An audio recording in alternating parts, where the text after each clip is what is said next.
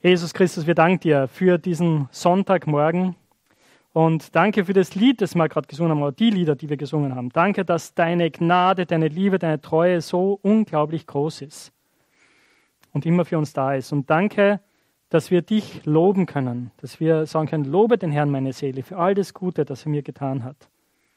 Das ist wahr und daran wollen wir uns erinnern, auch in den schweren Zeiten unseres Lebens. Auch wenn wir von vielen Krisen und schweren Dingen hören, halten wir fest daran, dass du unser guter Gott bist, der die ganze Welt und der unser Leben in seiner Hand hält. Und so kommen wir jetzt zu dir heute Morgen, die Kinder und auch die Älteren hier im Gottesdienst, und wir sind dankbar, dass wir von dir lernen dürfen, dass du uns begegnen möchtest, dass du uns verändern möchtest. Und darum bitten wir in Jesu Namen. Amen.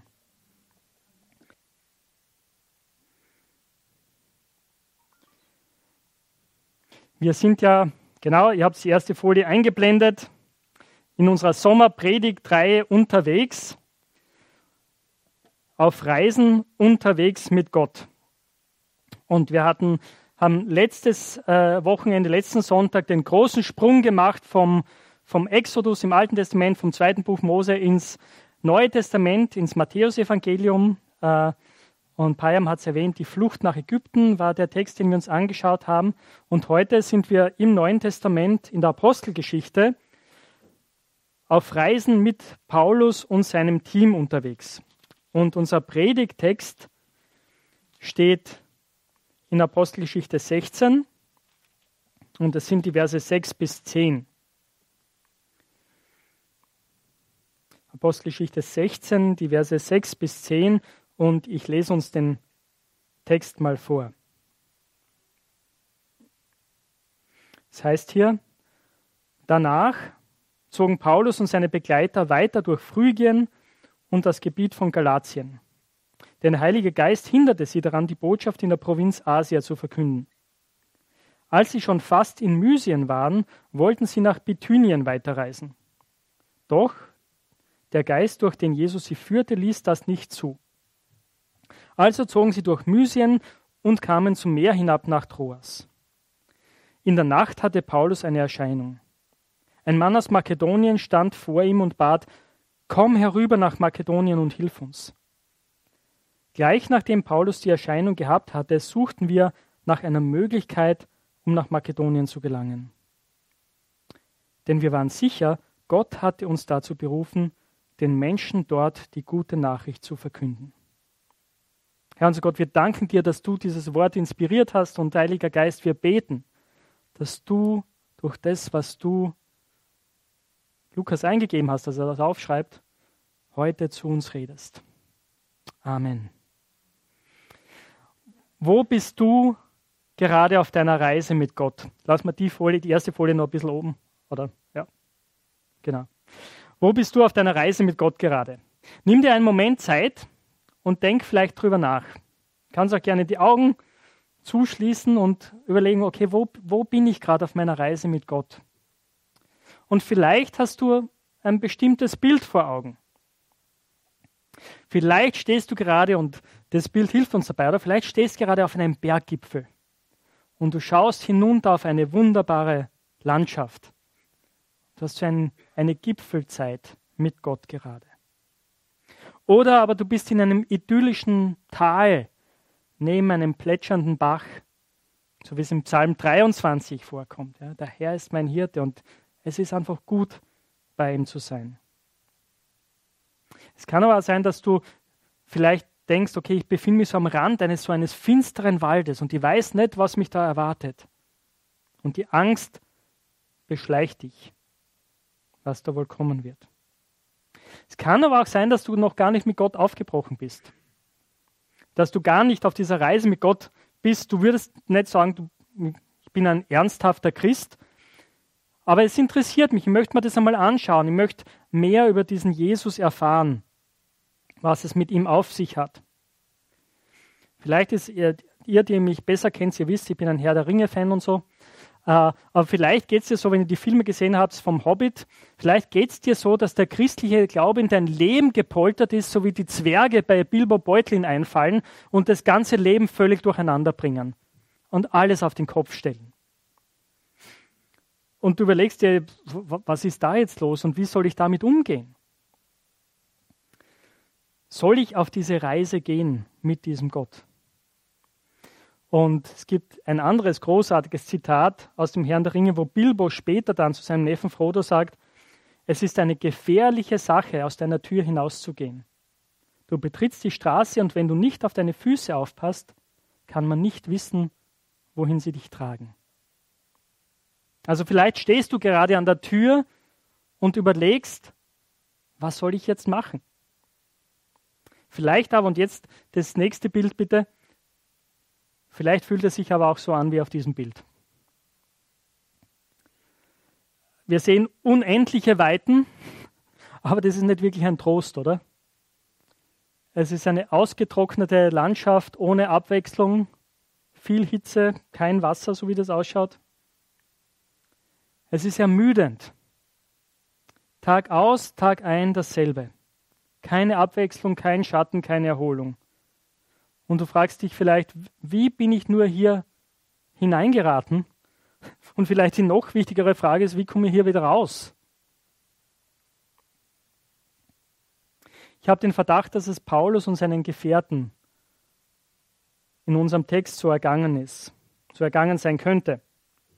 Auch wenn die Landschaft, die sie durchzogen haben, oder die verschiedenen Landschaften natürlich nicht immer so waren, die äußere Landschaft. Und so möchte ich uns heute in der Predigt folgende Frage stellen. Jetzt die nächste Folie. Was tun wir, wenn die Reise mit Gott frustrierend wird oder frustrierend geworden ist? Wenn wir uns fühlen, als wären wir in so einer Wüste, wenn es Tag aus, Tag ein derselbe Trott ist, ohne merkbare Veränderung. Was machen wir dann? Wir haben den, den Predigtext schon gelesen. Ich habe ihn schon vorgelesen. Apostelgeschichte 16, die Verse 6 bis 10. Wenn ihr eine Bibel dabei habt, ist es hilfreich, wenn ihr einen Blick drauf haben könnt. Oder wenn ihr euer Smartphone verwendet, dürft ihr gern äh, eure Bibel-App offen haben, um mitzuschauen. Es ist ein relativ kurzer Text und bis auf die letzten beiden Verse eigentlich ziemlich unspektakulär. Ich habe den Verdacht, dass viele von uns hier sagen würden, also viele von uns, die länger Christen sind und Apostelgeschichte schon ein, zweimal gelesen haben, wir würden sagen, ja genau, genau, ich erinnere mich an diesen Traum, ich erinnere mich an diese Vision. Aber ich habe eigentlich keine Ahnung, was in den Versen da davor steht. Daran erinnern wir uns wahrscheinlich nicht. Aber das Spannende ist, dass diese Verse 6 bis 8, die man so leicht überliest und noch schneller vergisst vielleicht, beschreiben in etwa eine Reisestrecke. Nagelt mich nicht drauf fest, aber so ungefähr Pi mal Daumen, ich schätze ungefähr 1500 Kilometer, die Paulus und seine Gefährten hier unterwegs waren. Und das meiste ziemlich sicher zu Fuß. Wahrscheinlich denkst du dir jetzt, ja, eh super, Ewald, schön für dich, trotzdem langweilig. Ja? Äh, es sei denn natürlich, du, du interessierst dich für antike Geografie. Gell? Kann schon sein, dann denkst du, ah, ich muss unbedingt nachschauen, was das für Orte sind. Äh, ich habe euch eine Karte mitgebracht, die uns diese, die wahrscheinliche Reiseroute zeigt. Ganz genau können wir es nicht sagen, aber das ist wahrscheinlich die Reiseroute, die sie genommen haben. Und das ist diese Karte. Und ihr seht hier von, von hier unten ziemlich zentral im Süden, Lystra ist der Ausgangspunkt dieser Reise und ich werde gleich zu dem was sagen, was vorher passiert ist. Und dann geht es rauf nach Ikonion, ist eine weitere Stadt und dann so schräg durch nach Norden und dann nach Westen rüber, bis nach Troas. Das ist diese Strecke, die in diesen zwei Versen beschrieben wird, mit relativ kurzen Worten, einer schnellen Abfolge von, von Orten. Also sie waren im Gebiet der heutigen Türkei unterwegs, von zentralen Süden, innen Nordwesten, circa 1500 Kilometer. Und äh, jemand, der besser ist, könnte wahrscheinlich ausrechnen, wie lange das ungefähr gedauert hat, wenn man wahrscheinlich 20 bis 30 Kilometer pro Tag zurücklegt.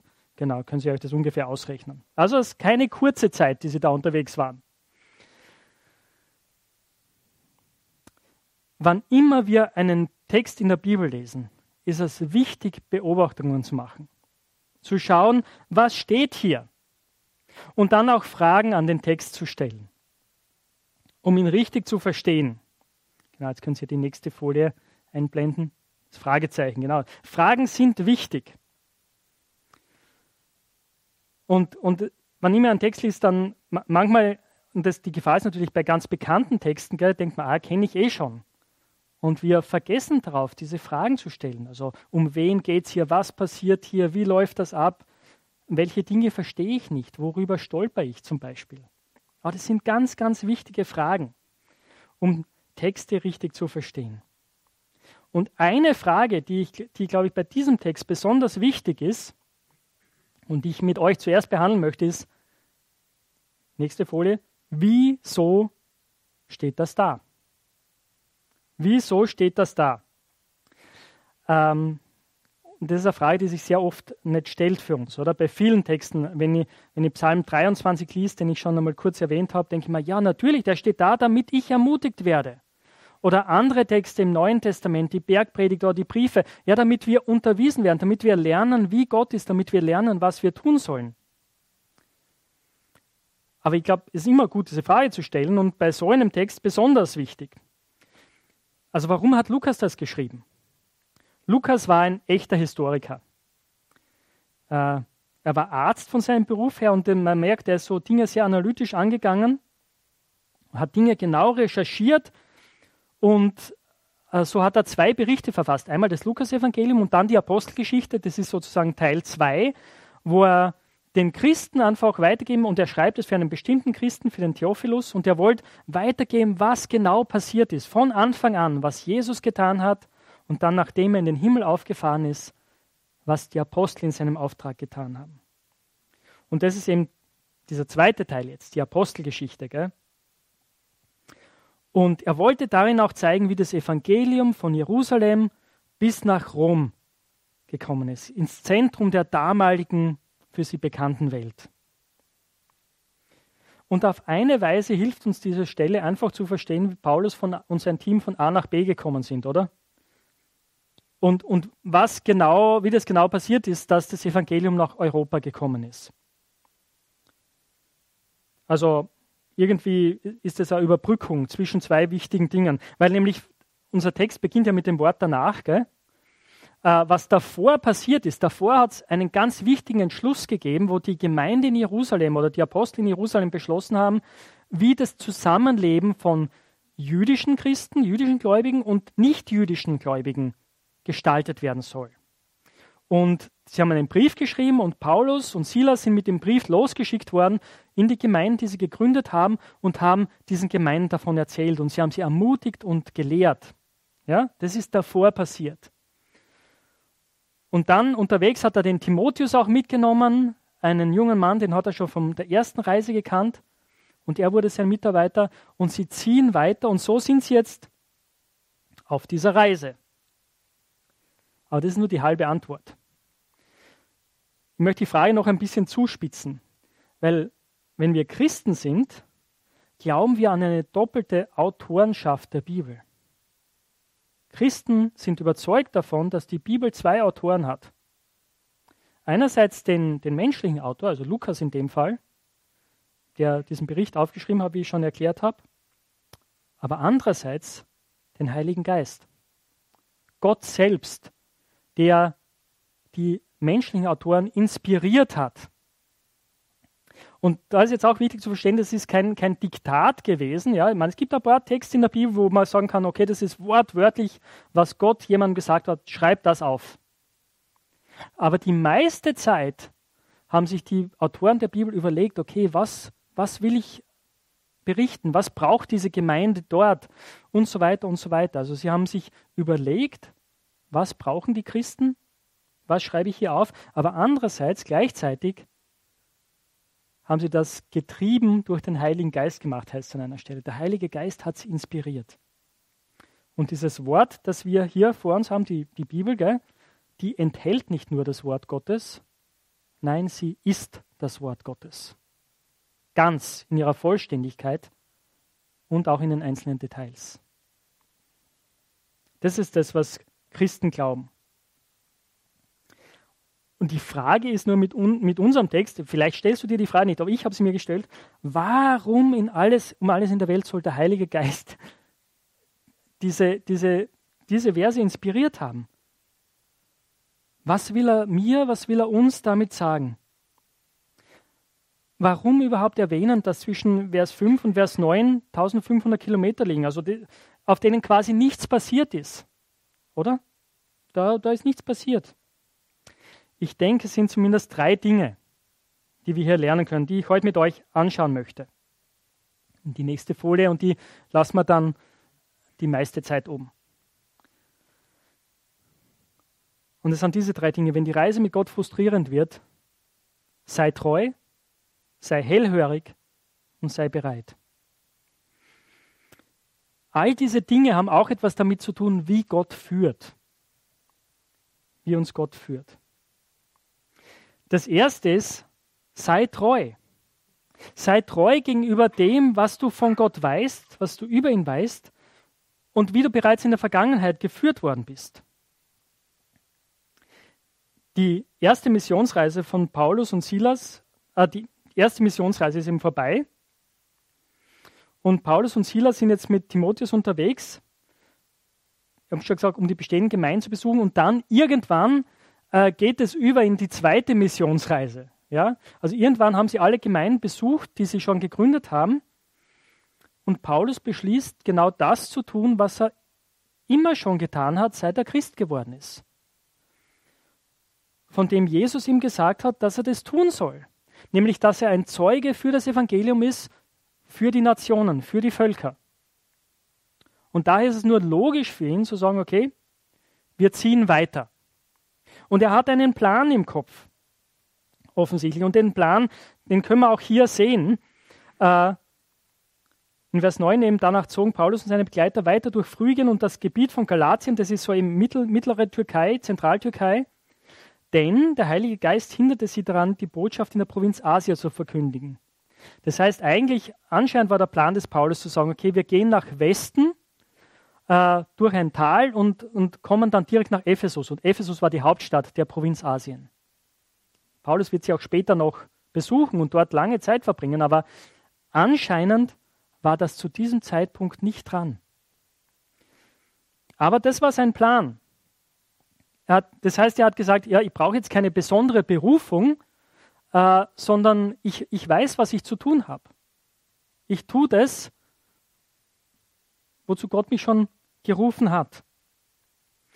Seht ihr, manchmal denken wir, wenn wir Christen sind, äh, wir müssen uns jetzt in unser Zimmer setzen und, und still sitzen und nichts tun, bis wir eine ganz besondere Offenbarung kriegen von Gott, was wir tun sollen.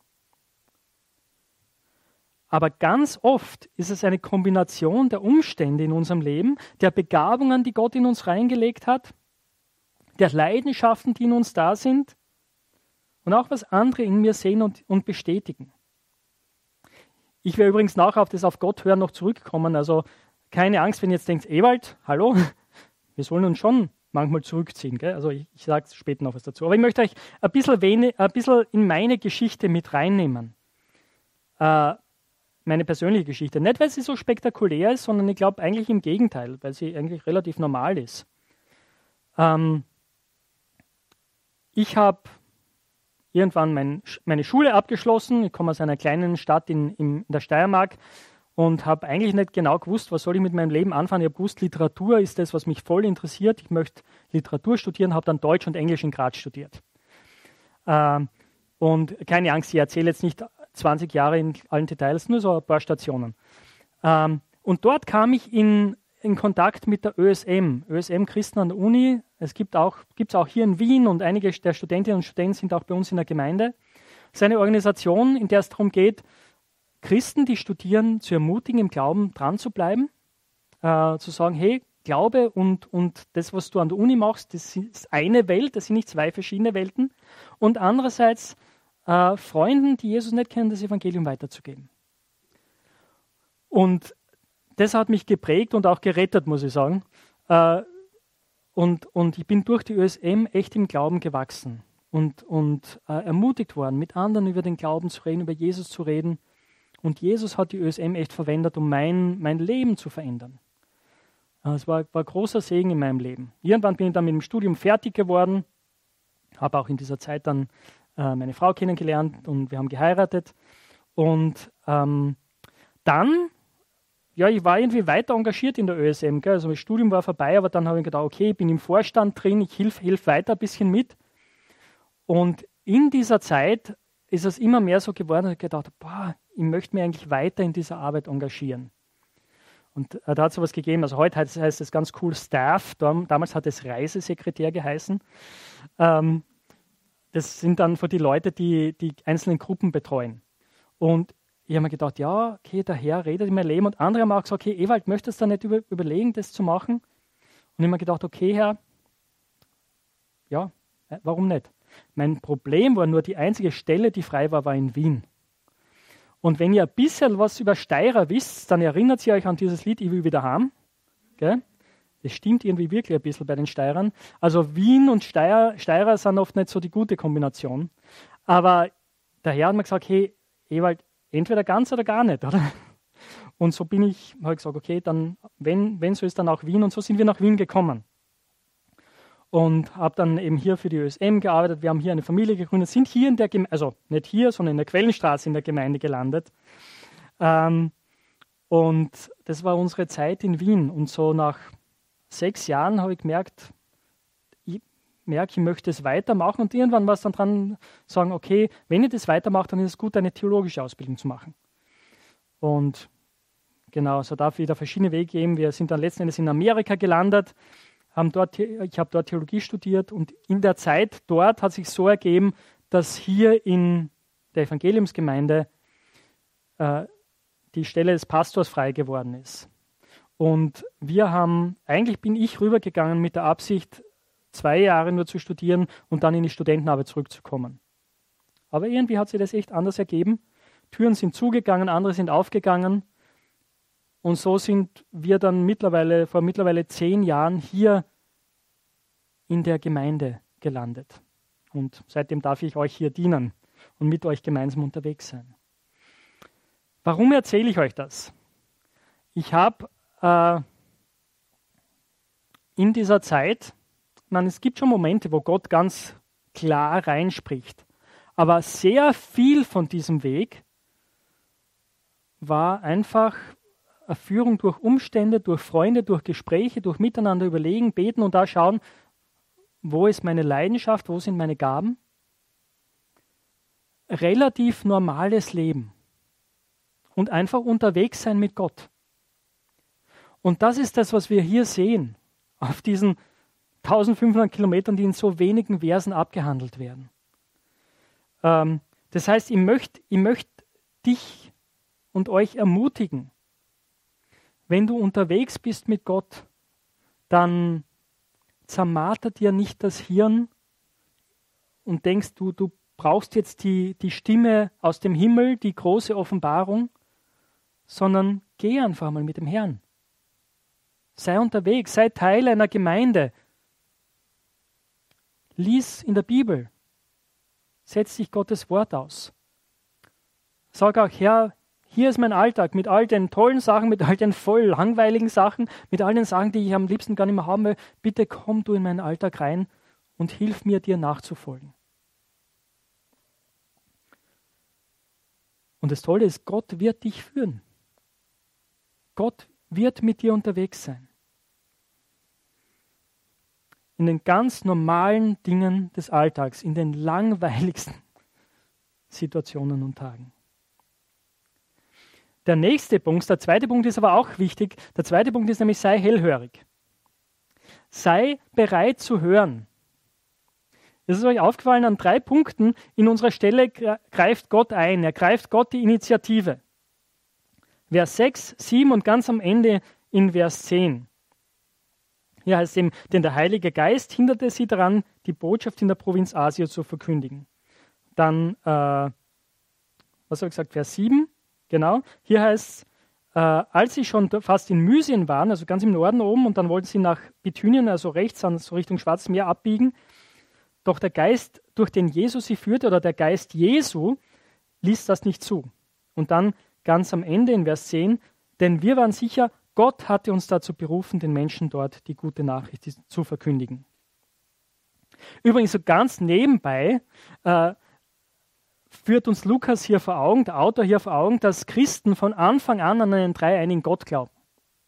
Ja? Also die Dreieinigkeit, die Tatsache, dass Gott ein dreieiniger Gott ist, ist keine späte Erfindung, wie manche Leute sagen, sondern es ist ganz von Anfang an da, oder? Ist euch aufgefallen? Vater, Sohn und Heiliger Geist, alle drei arbeiten hier zusammen. Es ist der Heilige Geist, es ist der Geist Jesu und es ist Gott. Das ist das Wort, das die Autoren des Neuen Testaments meistens verwenden, äh, wenn sie über, über Gott, den Vater, reden. Ja? So formuliert er das hier. Das Spannende wiederum hier ist, wir wissen eigentlich nichts Genaues darüber, wie Gott es genau gemacht hat. Wie er ihnen das klar gemacht hat. Also im dritten Fall dann schon, da kommen wir auch dazu, aber bei den ersten zwei Situationen wissen wir nicht, wie der Heilige Geist sie daran gehindert hat, nach Westen Richtung Ephesus zu ziehen. Oder dann später, dass sie nicht nach Bithynien gehen. Waren es die Umstände? Waren es in einigen Situationen die, die, die Nachrichten, die ihnen vorausgeeilt sind? Vielleicht haben, haben andere schon gesagt, da, Achtung, da gibt es einen Paulus, der ist ein Unruhestifter, lasst den nicht in euer Gebiet rein. Vielleicht im Widerstände war es Krankheit, vielleicht war es ein prophetisches Wort, das Silas bekommen hat, der ein Prophet war. Vielleicht war es eine Kombination aus allen diesen Dingen. Schlicht, wir wissen es schlicht und einfach nicht. Aber was wir wissen, ist, dass ihnen klar war, dass Mission in diesen Gegenden zu diesem Zeitpunkt nicht dran war, dass sie weiterziehen sollten. Und wenn du jetzt beim ersten Punkt zugehört hast, könntest du denken, okay, Ewald, ja, ich mache jetzt einfach das, was ich immer getan habe, kennt Paulus denken, und wenn Gott äh, was anderes will, wird er schon erwundert, wird er noch mehr eingreifen. Also könnt auf stur schalten, aber es ist wichtig hinzuhören und zuzuhören. Und das haben sie getan. Sie haben Acht gegeben auf Gottes Reden. Und ich nehme an, auf dieser Wegstrecke, auf dieser langen Wegstrecke haben sie viel Zeit dazu gehabt denken wir dran, sie haben keine Smartphones, sie haben keine Tablets dabei, kein Netflix, nichts, was sie ablenken kann. Sie sind zu dritt unterwegs. Viel Zeit zum Beten, viel Zeit in der Bibel zu verbringen. Sie hatten jetzt natürlich nicht so ein Buch mit, wie wir es haben, gell? Aber, aber Paulus war ein ausgebildeter Rabbi. Paulus kannte das Wort Gottes auswendig. Sein Kopf und sein Herz war voll davon. Und ich bin sicher, sie haben viel darüber geredet. Und viel darüber geredet, wie, wie sich das alles in Jesus erfüllt und was das jetzt für Auswirkungen hat. Ich nehme an, sie haben Zeit in der Stille, im Nachdenken, im Gebet verbracht, als sie miteinander, nebeneinander hergingen. An den Abenden, in den Nächten. Zeiten, in denen scheinbar nichts passiert. Aber diese Zeiten sind keine Leerlaufzeiten. Manchmal passiert in diesen Zeiten ganz, ganz viel. Es sind Zeiten, in denen du und ich, in denen wir auf das Reden Gottes hören können. Auf das Reden Gottes natürlich in seinem Wort. Und es ist absolut wichtig, dass wir diese Gewohnheit entwickeln, regelmäßig im Wort Gottes zu lesen, darüber nachzudenken, darüber zu meditieren, darüber zu beten aber auch durch Gottes Reden in den Umständen, durch andere Christen. Ähm, ich weiß nicht, ob ihr das Wort kennt, bestimmt dieses Wort, man, man, entkommt in dieser Tage nicht, das Wort Achtsamkeit. Ja, es ist, man liest es immer in allen möglichen Foren, in den Medien und so weiter. Äh, das Tückische am Wort Achtsamkeit ist, dass meistens wird, wird uns vorgegaukelt, dass es irgendwie eine buddhistische Tugend ist, gell, die wir jetzt entdecken. Aber das stimmt natürlich nicht. Achtsamkeit ist das auch, was wir in der Bibel finden. Wann immer du im Alten Testament liest, wenn jemand sagt, Herr, hier bin ich. Herr, rede, dein Knecht hört. Das ist Achtsamkeit. Das bedeutet einfach bereit zu sein, offen zu sein dafür, dass Gott zu mir reden kann. Durch sein Wort, durch die Umstände, durch andere Menschen. Äh, meine Frau, die Konstanze, hat eine, eine Ausbildung gemacht äh, zur geistlichen, also für geistliche Begleitung. Und sie hat mir erzählt von einer Übung, die, die sie aufgekriegt haben, äh, wo es einfach einmal darum geht, da zu sein. Ähm, und die Umgebung wahrzunehmen. Und offen zu sein für das, was passiert. Um mich herum. Und ich glaube, das fällt uns gar nicht so leicht. Beobachtet euch selbst mal, was passiert, wenn ich in einen Bus oder wenn ich in die U-Bahn einsteige. Wenn ihr so seid wie ich, ich zück meistens entweder mein Handy oder ich hole ein Buch raus. Oder vielleicht stecken wir uns Kopfhörer in die Ohren und tauchen ab in unsere Welt. Wir wollen eigentlich gar nicht so viel mit den anderen Leuten um uns herum zu tun haben, oder? Ich möchte für mich sein und die Welt bleibt da draußen. Aber es ist wichtig, gerade auch in den Begegnungen miteinander, einfach wirklich einmal wirklich da zu sein. Und auch darauf zu hören und sagen, Herr, wo bist du in all dem? Gibt es was, was du tun willst, was du mir zeigen willst? Ähm, ist mir jetzt auch wichtig zu sagen, okay, es, man kann das Ganze auch übertreiben ein bisschen manchmal. Gell? Also du kannst irgendwie, äh, weiß auch nicht, der, der irgendwie hinter jedem Busch eine besondere Führung Gottes vermuten. Aber ich möchte euch ermutigen, einfach ein bisschen mutiger zu sein und Dinge auszuprobieren. Manchmal, wenn du dir denkst, hey, heute, ich weiß keine Ahnung warum, aber ich, ich sollte die andere Route zur Arbeit nehmen. Nicht wie ich normal fahre, sondern diese andere Route. Probier es doch einfach mal aus. Vielleicht hat Gott was vor mit dir. Vielleicht will er eine Begegnung arrangieren. Seid achtsam auf solche Momente, für solche Führungen. Hier in unserem Text ist die Führung Gottes hauptsächlich eine negative. Sie können ihren Plan nicht ausführen und sie erkennen irgendwie, deswegen muss irgendwie was anderes dran sein. Und das bringt uns jetzt zum dritten Punkt. Sei bereit. Sei bereit. Sie kommen jetzt nach Troas, eben so einer Hafenstadt ganz im Nordwesten äh, von Kleinasien, und dort treffen sie auf Lukas, den Verfasser der Apostelgeschichte. Also das fällt auf, wenn ihr, wenn ihr genau lest, ganz am Ende heißt es eben, ähm, gleich nachdem Paulus die Erscheinung gehabt hatte, suchten wir nach einer Möglichkeit, um nach Makedonien zu gelangen. Denn wir, war, wir waren sicher, Gott hatte uns dazu berufen, den Menschen dort die gute Nachricht zu, Nachricht zu verkündigen. Also da heißt auf einmal wir, gell? Sprich, Lukas ist jetzt auf einmal mit dabei und er wird sie begleiten zumindest auf einer Strecke des Weges. Ähm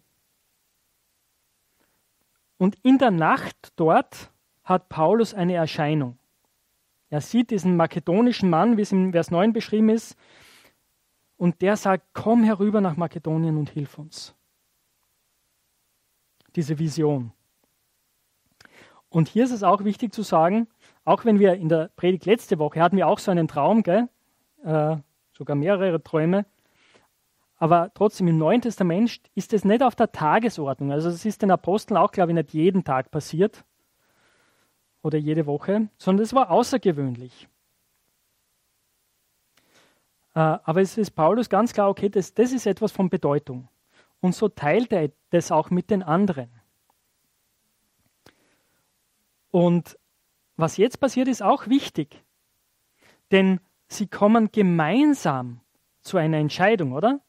Es ist nicht so, dass Paulus sagt, okay, ich habe diese Vision gehabt, wir gehen jetzt, ja, Gott hat mir gesagt. Ich nehme schon an, dass er einen sehr starken Eindruck gehabt hat, aber er erzählt es den anderen und sie prüfen das miteinander, oder? Weil Lukas hier dann berichtet, eben nachdem wir äh, sicher waren, dass Gott uns so geführt haben, haben wir beschlossen, nach Makedonien zu reisen. Das heißt, es war ein Gemeinschaftsbeschluss. Und das ist auch ein ganz wichtiger Punkt. Äh, es gibt zwei Fehler, die man machen kann, eben mit solchen Träumen und Visionen. Das eine ist, äh, Christen, es gibt Christen, die sagen, hey, eben, das steht da der Tagesordnung und, und jeder Traum, den du hast, ist wahrscheinlich ein Traum von Gott. Und dann gibt es Leute, die sagen, okay, ich habe einen Traum gehabt und Gott hat mir gesagt, ich muss das und das tun. Und manchmal führt das echt in Katastrophen. Manchmal sind es oft vielmehr unsere eigenen, ein bisschen schlecht kaschierten Wünsche, oder, die wir da als Führungen Gottes verkaufen. Aber der andere Fehler ist genauso falsch, nämlich zu sagen, ja, Gott führt nie so. Vielleicht unser evangelikaler Fehler manchmal. Na, Gott kann schon so führen. Und wenn er es tut, dann ist es wichtig, das zu prüfen.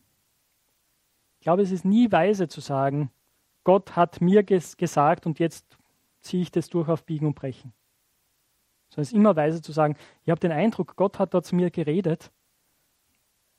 Klingt es, klingt für dich auch danach? Ja?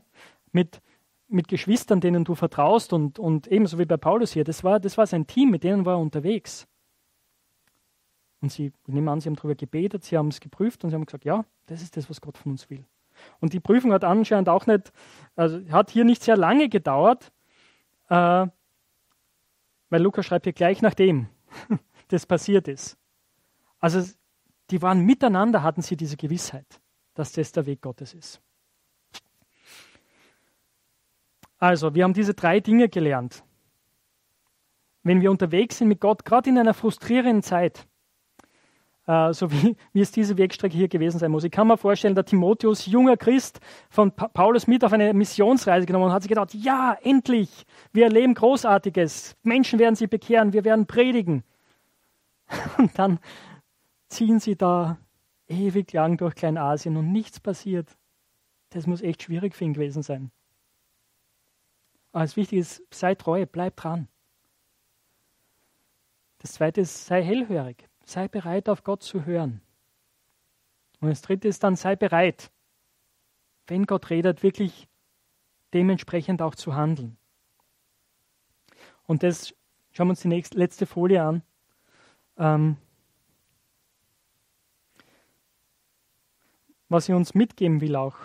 Ich denke, was auch so ein äh, wichtiger, ganz wichtiger Punkt an diesem Text ist, wenn die Reise mit Gott frustrierend ist, sich sinnlos anfühlt, dann bleib dran und denk dran, dass es bei Gott keine verlorenen Kilometer gibt. Manchmal denken wir, hey, das war alles umsonst. Ich war keine Ahnung, außer Spesen nichts gewesen, oder? Aber bei Gott ist es nicht so. Bei Gott ist es auch nicht so, dass er, dass er gedacht hat bei Paulus, uh, jetzt muss ich mal schauen, was der Paulus macht. Wo, wo sind die jetzt gelandet mittlerweile? Ah, ich muss aufpassen, dass sie nicht nach Asien gehen, jetzt lenke ich sie um und dann muss ich mich wieder um was anderes kümmern. Gell? Gott schaut nicht nur hin und wieder auf dich, dass er denkt, oh, jetzt muss ich schauen, dass ich nicht die falsche Abbiegung da nehme. Nein, er ist immer mit dir unterwegs. An den aufregenden Tagen und an den öden Tagen, die du am liebsten einfach abschreiben möchtest und sagst, ich bin froh, dass sie vorbei sind. Ich glaube, sehr oft durchblicken wir nicht genau, was Gott tut an diesen Tagen, aber Gott ist am Wirken. Bei ihm gibt es keine verlorenen Kilometer. Lasst uns beten und dann kommt das Musikteam nach vorne. Herr unser Gott, wir danken dir, dass du uns führst, Herr Jesus, ähm, an den Tagen, die aufregend sind, in den Phasen unseres Lebens, wo wir ganz viel mit dir erleben und auch in den Phasen unseres Lebens, wo wir ja, einfach Schritt für Schritt vor uns hingehen, unsere Arbeit tun, äh, uns um unsere Pflichten kümmern und denken, ja, keine Ahnung, was das für einen Sinn hat. So bist du doch da. Und Herr, in diesen Zeiten bete ich, dass du uns hilfst, still zu sein, auch wirklich bewusst still zu sein vor dir und auf dich zu hören. Dass wir diese Zeiten auch einplanen. Dass wir dein Angesicht suchen und sagen, Herr, wo, wo bist du in all dem? Wo, wo willst du, dass wir uns einsetzen, dass wir arbeiten? Wie soll es weitergehen? Herr, und wenn du zu uns redest, so ganz eindrücklich, wie wir es hier auch gelesen haben, am Ende dieses Textes, dann hilf uns, dass wir bereit sind, dir zu gehorchen. Danke, dass wir Geschwister haben. Danke, dass wir dein Wort haben, um diese Dinge zu prüfen auch. Und dass wir den Heiligen Geist haben in uns. Aber wenn wir zu einer Überzeugung gekommen sind, Herr, und wenn es auch bestätigt ist von anderen, dann hilf uns, dem treu zu sein. Danke, Herr, für deine Führung auf all unseren Wegen. Amen.